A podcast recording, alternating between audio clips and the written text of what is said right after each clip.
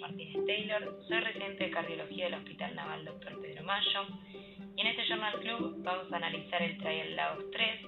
el cual evaluó la efectividad del cierre de la orejuela de la aurícula izquierda durante las cirugías cardiovasculares como prevención primaria de ACV isquémico y tromboembolismo sistémico. Para empezar vamos a hablar de la fibrilación auricular, que sabemos que la arritmia sostenida más frecuente es la responsable de un cuarto de los ACV isquémicos. Si bien está demostrado que la anticoagulación oral es eficaz y segura para la prevención de ACV de causa embólica, la misma queda supeditada a factores externos,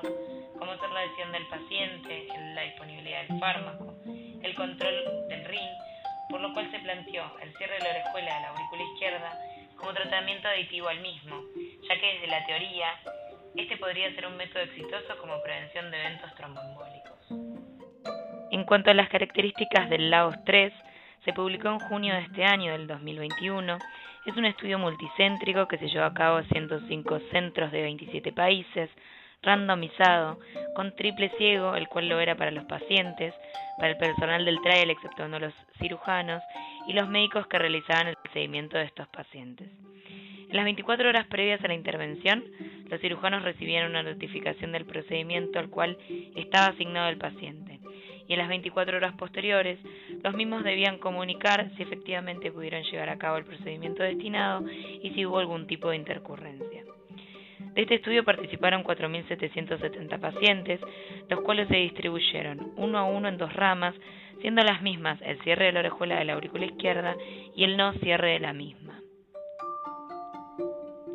Como endpoint primario son los episodios de ACV isquémico o embolia sistémica, y como endpoints secundarios son cada uno de estos por separado, los episodios de ACV isquémico o embolia sistémica y muerte por cualquier causa,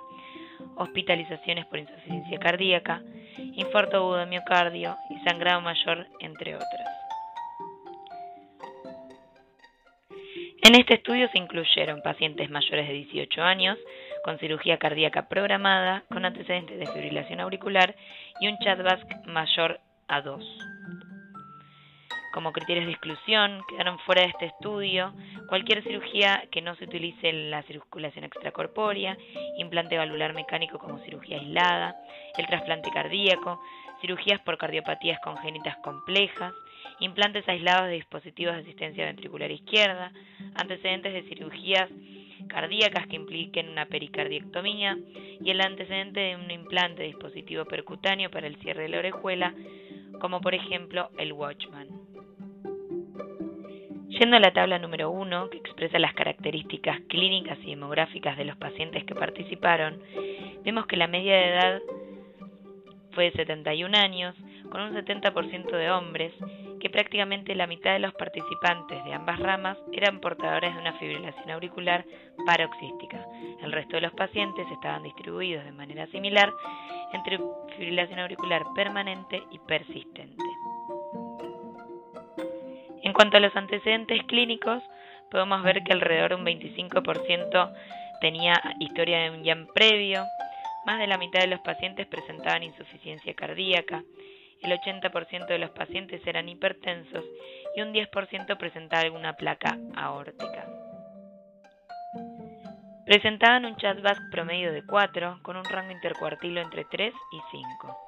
Un 30% de los participantes presentaban deterioro de la FEI del ventrículo izquierdo y un poco menos de la mitad de los pacientes estaban sin tratamiento anticoagulante. El resto se encontraban distribuidos de manera similar entre el tratamiento con antagonistas de la vitamina K y anticoagulantes directos. En cuanto a las cirugías programadas que se realizaron, incluyeron CRM, reemplazos valvulares, cirugías combinadas, entre otras. Cabe destacar que en un 90% de los pacientes que estaban asignados a la rama del cierre de la orejuela izquierda recibieron el tratamiento indicado.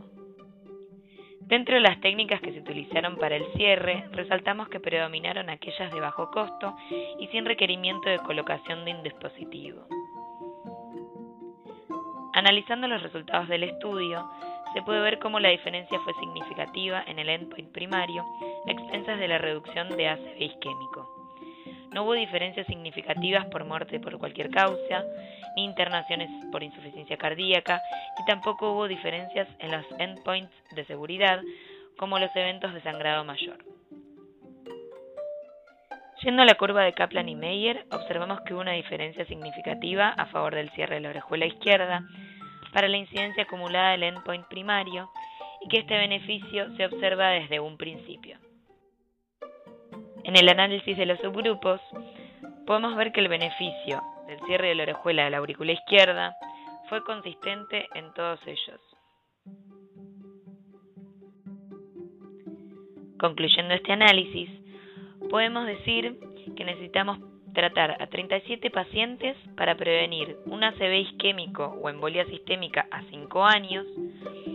que si bien están establecidos los beneficios de la anticoagulación oral, la misma está supeditada a factores externos, por lo que se plantea el cierre de la orejuela de la aurícula izquierda como tratamiento aditivo al mismo, al actuar por otro mecanismo. Podemos decir entonces que el LAOS 3 demostró que aquellos pacientes portadores de fibrilación auricular con indicación quirúrgica cardiovascular, el cierre de la orejuela de la aurícula izquierda disminuye el riesgo de ACV isquémico o embolia sistémica como tratamiento aditivo a la anticoagulación oral. Muchas gracias.